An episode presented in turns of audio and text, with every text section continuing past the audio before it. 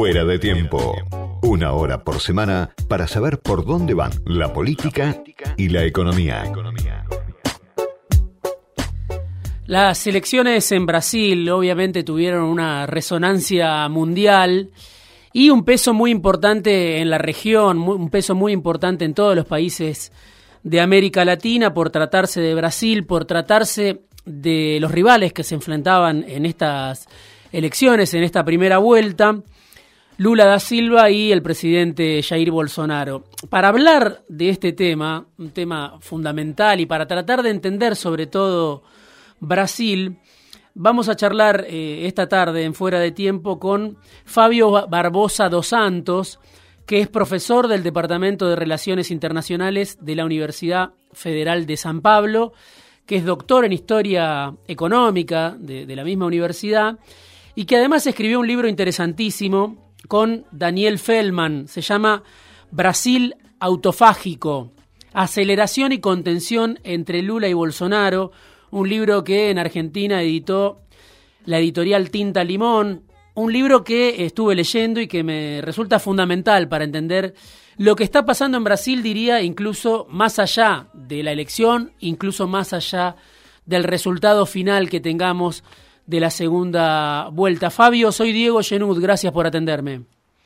Buenas, gracias Diego y gracias por, por la invitación y por, por estar con ustedes.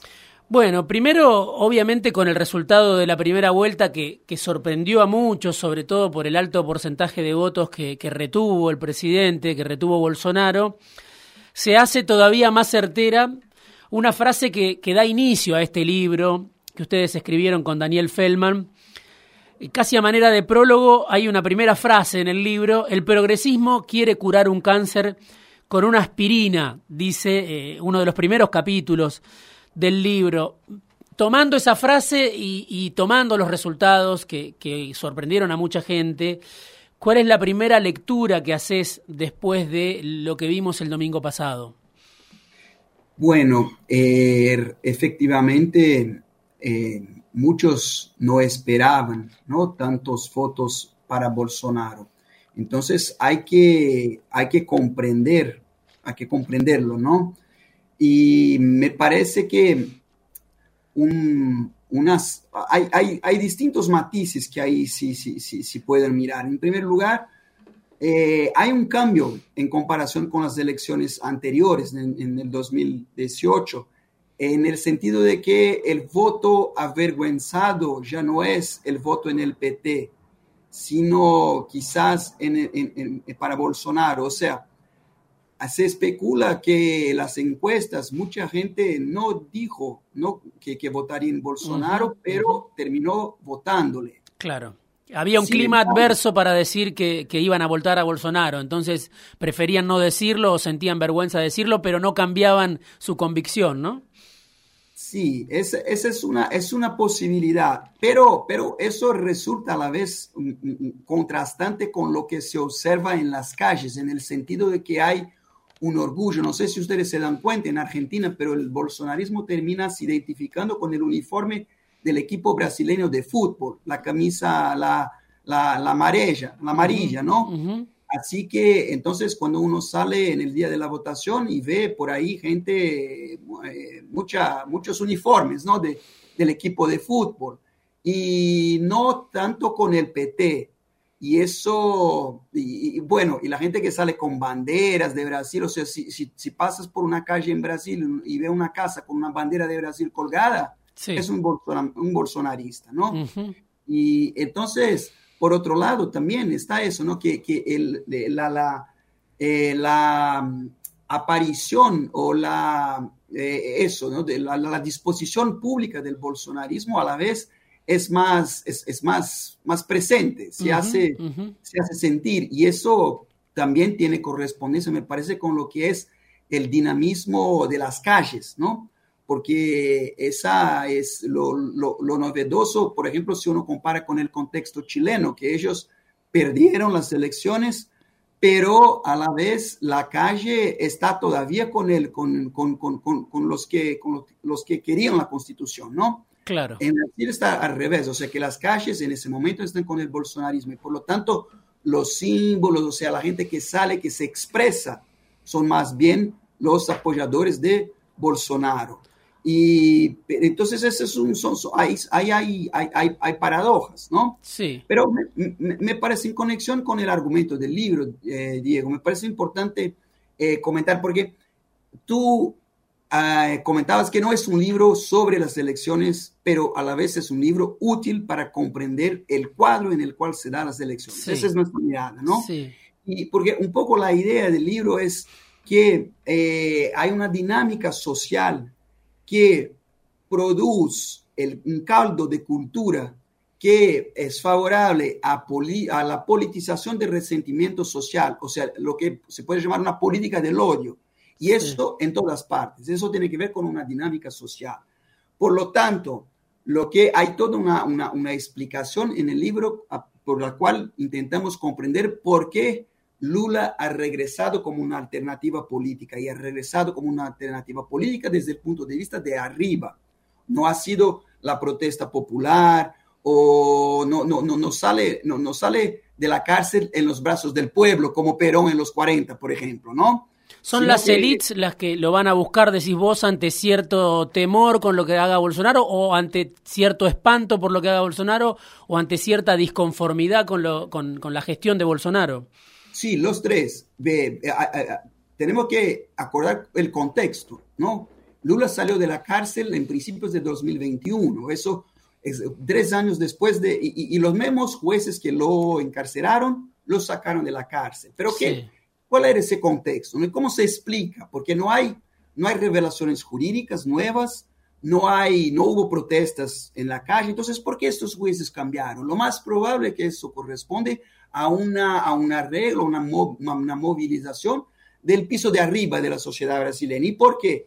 En principios de 2021, la crisis sanitaria estaba, alcanzaba niveles espantosos, ¿no? Morían 3.000 personas al día en Brasil. La crisis económica por arriba de la crisis sanitaria y no, se, y no estaban todavía la vacuna. Entonces no se veía una luz en el fin del túnel de, de esa crisis. Entonces, en ese contexto, me parece que se, recoloca Lula como una alternativa a lo, que, eh, a, lo que nosotros describimos como la aceleración de la crisis, ¿no? el, bolsonarismo como una política de aceleración sin trabas, sin límites de las tendencias, por así decir, más agresivas del capitalismo y también de la sociabilidad que ese mismo capitalismo produce, que incluye, por ejemplo, las armas, ¿no? Liberalizar la, liberar las armas. Y entonces Lula, en contraste con Bolsonaro en este contexto, es la política de la contención. O sea, no es una política que va a enderezar los aspectos estructurales de la sociedad brasileña, sino que más bien cómo vamos a contener esta crisis, matizar sus efectos, ¿no? Con políticas muy bien elaboradas, suelen ser, ¿no? Una tecnología de gestión de avanzada de poblaciones empobrecidas. Fabio, hay, mucho, hay mucho que te quiero preguntar de, lo que estás diciendo y, de lo que leí también en el libro, pero me interesa esto que estás marcando de, bueno, Lula aparece como una variante eh, motivada en este caso por eh, ciertos sectores del poder, que son los mismos que, que lo habían enviado a la cárcel en su momento. Ahora, el PT está proponiendo salvar, dicen ustedes en el libro, la esperanza de la nueva república, ¿no? que fue este proceso entre mediados de los 80 y la llegada del PT al gobierno y por eso Lula termina aliado con, con, con, el partido de Fernando Enrique Cardoso, por eso Lula lleva como vicepresidente a Gerardo Alkin, que fue varias veces, bueno, rival del PT, pero ustedes dicen es una tentativa imposible resucitar al, proceso de la nueva república, ¿no? Está agotado ese proceso y sin embargo Lula, eh, las élites, eh, el propio Fernando Enrique Cardoso, sectores de la política y el poder brasileño quieren volver a esa nueva república que, que ya quedó atrás para contrastarla con el presente de Bolsonaro. ¿Es así? Sí, ahí también hay mucho que comentar, ¿no? En primer lugar, o sea, ¿qué es la nueva república? Es la era política que se inaugura después de la dictadura en Brasil, que tiene como pilar fundamental la Constitución de 1988, que se conoce como la Constitución Ciudadana.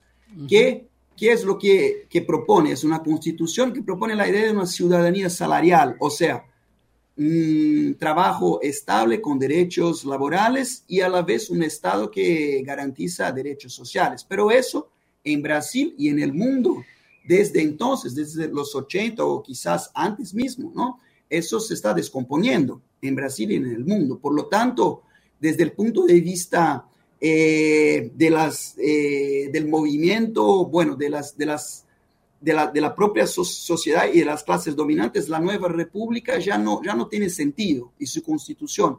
Entonces, nuestra, nos parece que ahí se está procurando una salida de la nueva república. Y eso tiene correspondencia en el terreno político, porque durante la nueva república la política en Brasil estuvo polarizada por dos partidos, PT y los tucanos, el PSDB, el partido de Alckmin, como usted mencionó, y de Fernando Enrique, de Cardoso, exacto, ¿no? Entonces, un poco como republicanos y demócratas en Estados Unidos. Entonces, el fin de la nueva república corresponde también al fin de este bipartidismo y de esa entonces, Bolsonaro emergió como una alternativa provisoria, ¿no? De una élite que busca en búsqueda de un camino para salir de la nueva república, una alternativa instable, ¿no? Y, así que los tucanos, que son los del PSDB, ¿no? Que conspiraron para derrocar a Rousseff, a Dilma Rousseff en el 2016, luego se dieron cuenta de que al echar al defenestrar el PT de Brasilia, lo que estaban eran rompiendo el mismo barco en que el barco de la nueva república en el cual estaban ellos también, ¿no? Entonces, ellos también se comprometían con, con, con, con esa, eh, o sea, porque de ahí se abrió una caja de Pandora y de ahí salió Bolsonaro. Entonces, luego hay una, una movimentación en el cual se aproximan, o sea, Geraldo Alckmin salió del PSDB, pero está en otro partido, pero igual representa, ¿no? Ese, imaginario e, e, entre, para muchos brasileños, ¿no? Y, el mismo PSDB es, es importante comentar que en las elecciones esas, en la votación del, de, de este domingo, se quedó destrozado, ¿no? O sea, no eligió o sea, que gobierna el estado más importante de Brasil, que es São Paulo, hace más de 20 años y no pasó la segunda vuelta. O sea, no ha ganado nada. O sea, un partido que, que está desapareciendo de la escena política. Fabio, Fabio sobrevive, pero mucho por cuenta de Lula. Eh, obviamente son, este, ustedes dicen, son opuestos pero no contrarios, eh, Bolsonaro y Lula. Claro, la tradición, la historia de cada uno es muy distinta, los valores que tienen, obviamente un líder obrero, el otro un militar, eh, sabemos que encarnan cuestiones muy distintas.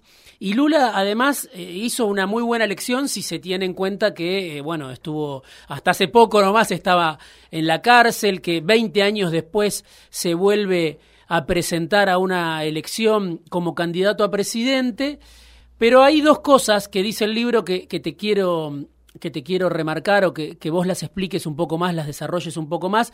Por un lado, este Brasil no es el mismo Brasil de hace 20 años, ¿no? Tiene poco que ver cambió muchísimo, quiero que me cuentes cómo cambió.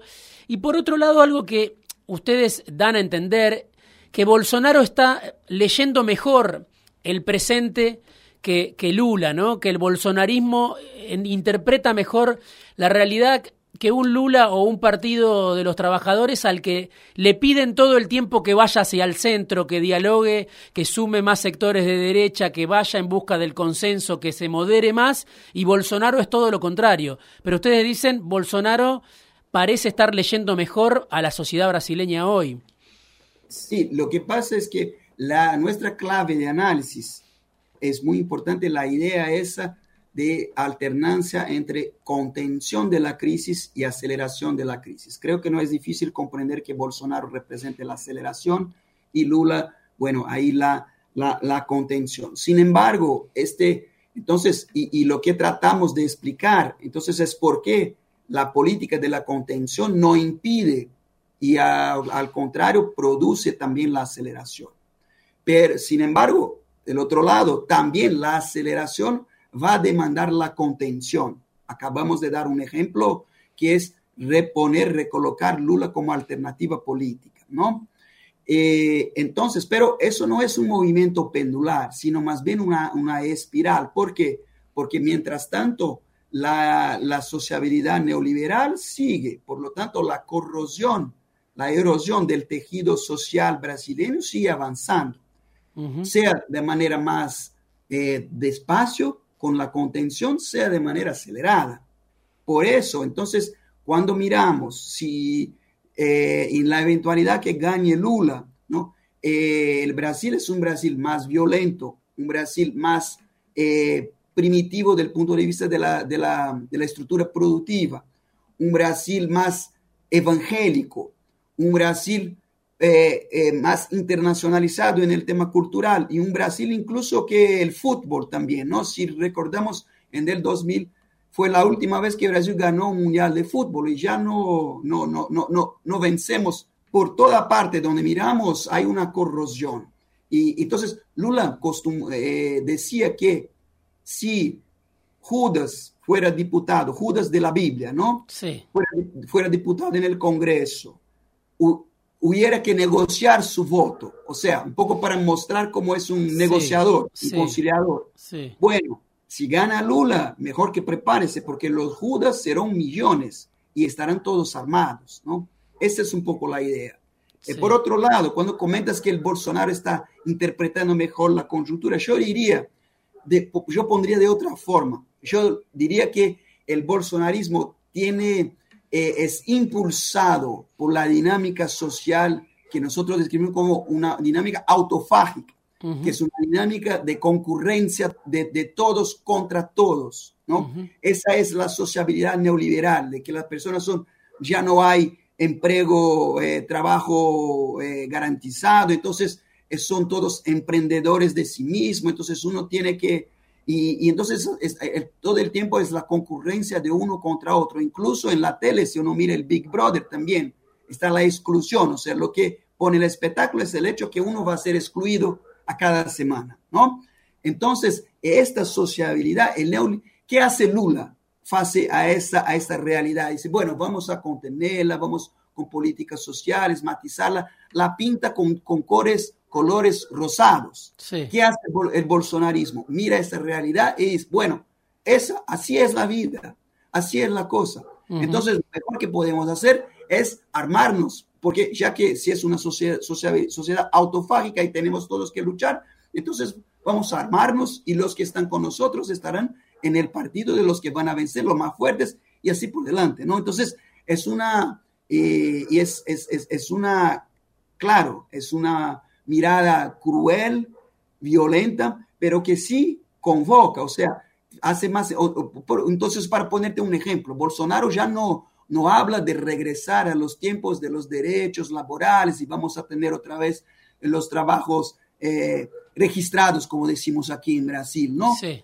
Y entonces, y, y, eso, y cuando Lula dice, no, con mi, eh, yo, si yo regreso, todos van a tener esos, este, este trabajo, estas condiciones de trabajo otra vez, eso, la verdad es que la gente no tiene mucha confianza, ¿no? Sabe que eso no va a pasar.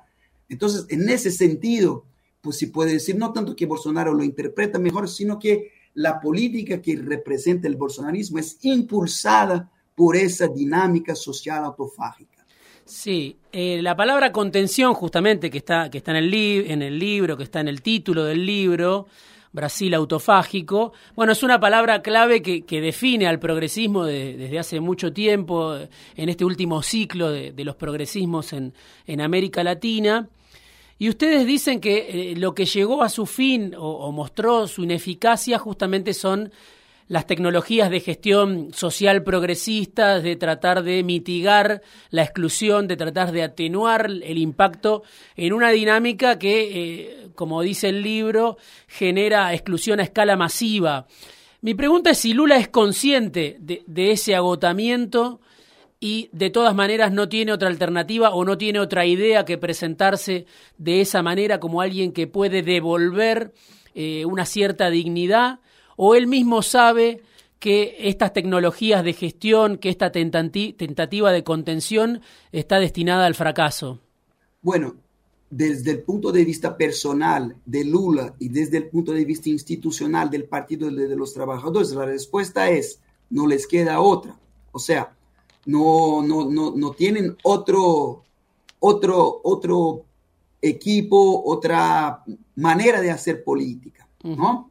Pero quiero ilustrar este punto con una anécdota, ¿no? que es una historia inglesa de finales del siglo XIX que se llama El médico y el monstruo, Dr. Jekyll y Mr. Hyde, que es un cuento en el cual un, médico que, inspirado por, por el espíritu cientificista, racional, iluminista de fines del siglo XIX, empieza a hacer experimentos consigo mismo y intentando aislar su maldad, su lado malo, ¿no?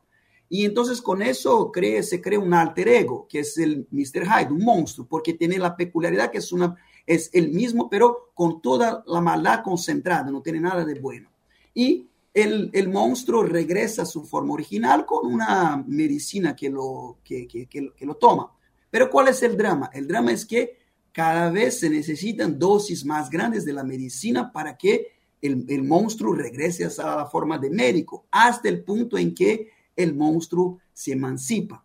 Entonces, la pregunta que, nos hacemos es, ¿qué dosis será necesaria de la, de la contención lulista para tener efecto político en Brasil? O sea, nos parece, y en un contexto internacional desfavorable, o sea, que el lulismo, así como el kirchnerismo, se benefició del alza de los precios internacionales de los commodities. No hay, no hay señales de que vamos a tener periodos de crecimiento económico que permiten estas políticas de gana-gana, ¿no? En, en, los, en los próximos años. Entonces, de ahí que la pregunta que yo hago es que si, si, si gana Lula en estas elecciones, y ojalá que lo gane, mejor que Bolsonaro, pero si gana Lula, ¿qué va a pasar en Brasil de aquí a dos, tres, cuatro años cuando se evidencie que el lulismo ha sido incapaz de resolver cualquiera de los problemas importantes de la sociedad brasileña? El monstruo mientras tanto va ganando, va, ganando fuerza, volumen e intensidad, ¿no? Entonces, esa, ese, es, ese es el tema. Por eso que decimos que es un libro que sirve para comprender las elecciones, pero no es un libro sobre las elecciones, sino sobre esa dinámica, o sea que el futuro de este presente pertenece a políticas como Bolsonaro.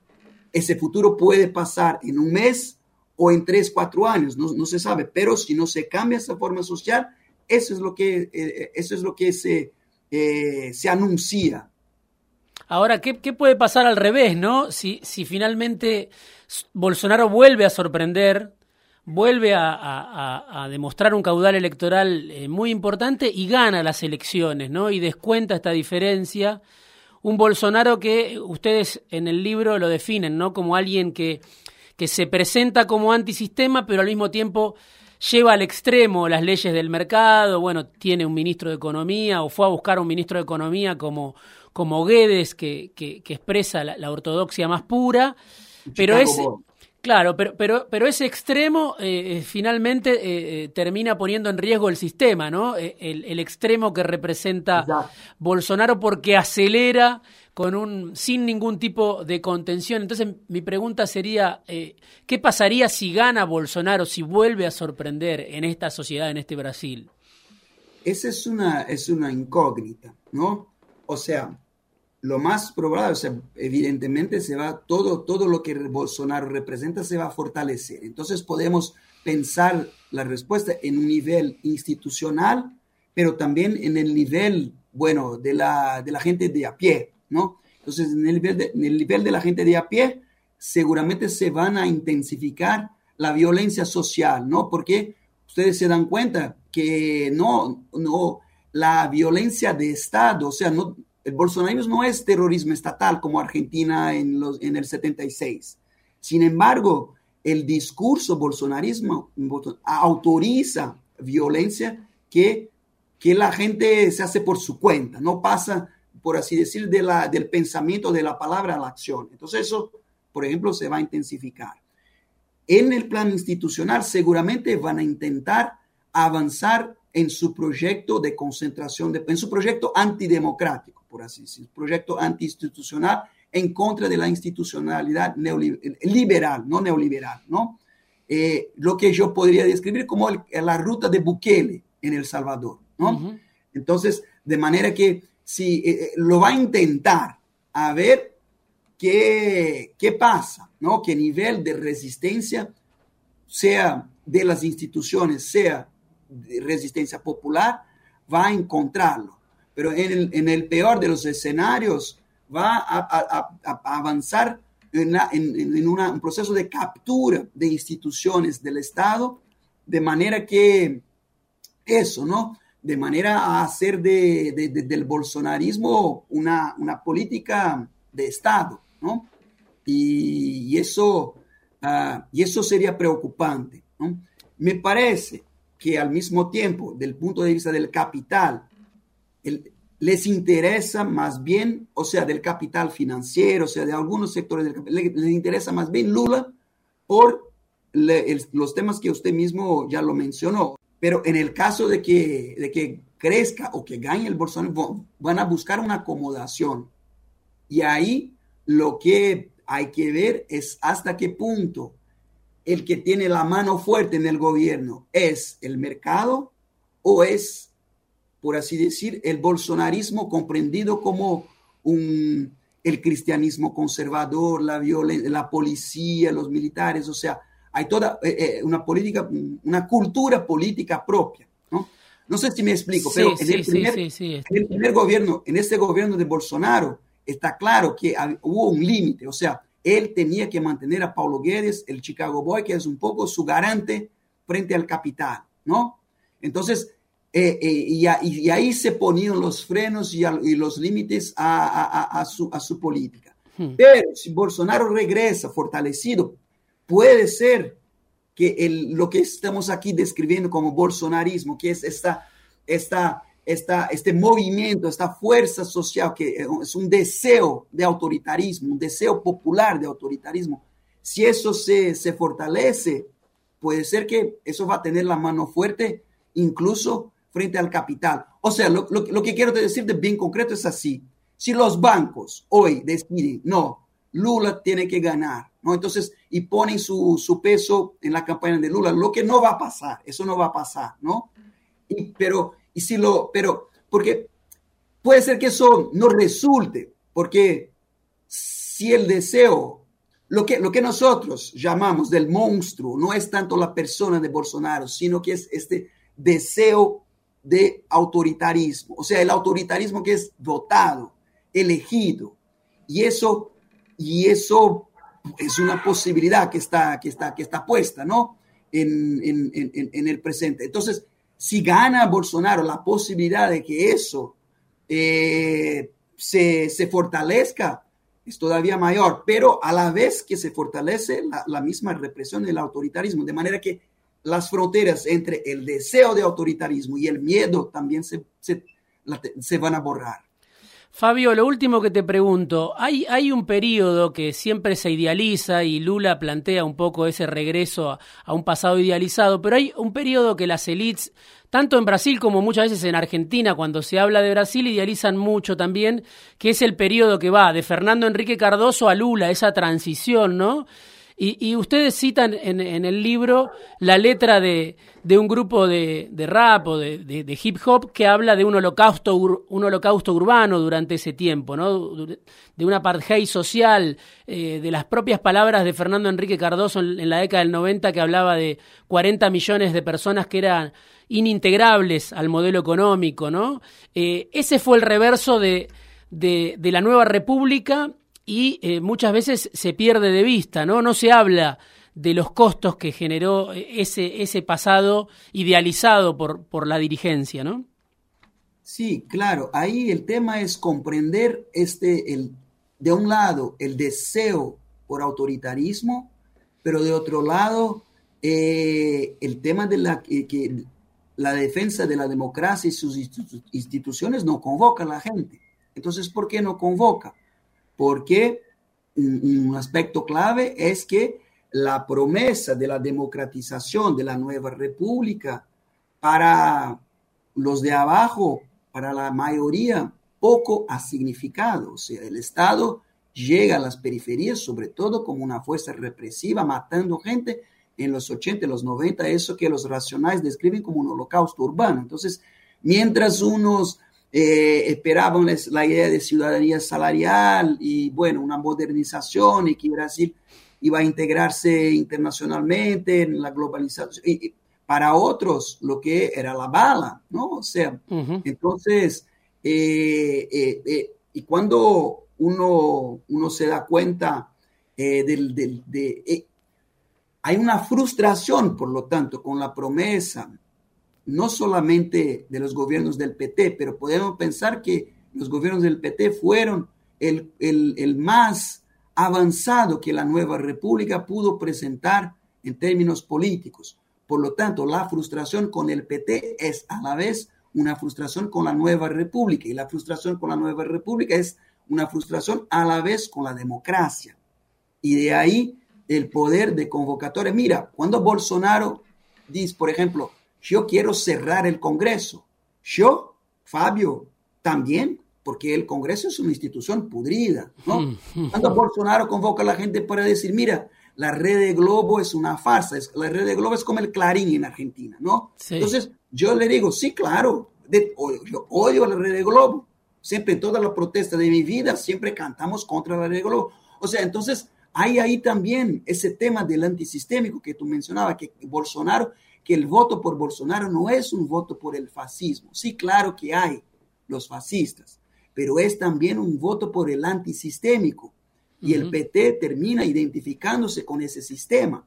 Entonces, sobre todo entre jóvenes, entre muchos jóvenes, Bolsonaro, claro, es una perversión de la rebeldía, una versión perversa, pero se presenta como una perversión por ejemplo, cuando se posiciona en contra de la Red Globo, en contra de los jueces, que también es una institución elitista, horrible, en contra del Congreso Nacional, o sea, comprendes, entonces que capture también parte de esa rebeldía. Entonces, para comprender por qué convoca de esa manera, hay que comprender la desilusión con ese pasado reciente en el cual los tucanos, Cardoso y Lula, el PT, fueron, por así decir, las, los, las, dos, las dos fases de la misma moneda, ¿no? Gracias, Fabio, por esta tarde en Fuera de Tiempo. Interesantísima la charla y interesantísimo también el libro. Muchas gracias, Diego. Y, bueno, y, seguimos juntos y quiero decirle que me parece muy importante acercarnos, ¿no? En cuanto a pueblos, Brasil, Argentina, yo sigo siempre con mucho interés lo que pasa en Argentina. Me, estoy contento de, de bueno, eso, ¿no? Entonces, que agradecerle y que sigamos acercándonos. Fabio Luis Barbosa dos Santos es profesor del Departamento de Relaciones Internacionales de la Universidad Federal de San Pablo, es doctor en Historia Económica y escribió un libro interesantísimo con Daniel Feldman, se llama Brasil Autofágico, Aceleración y Contención entre Bolsonaro y Lula. Lo editó en Argentina la editorial tinta limón que todo lo que genera siempre me resulta de muchísimo interés.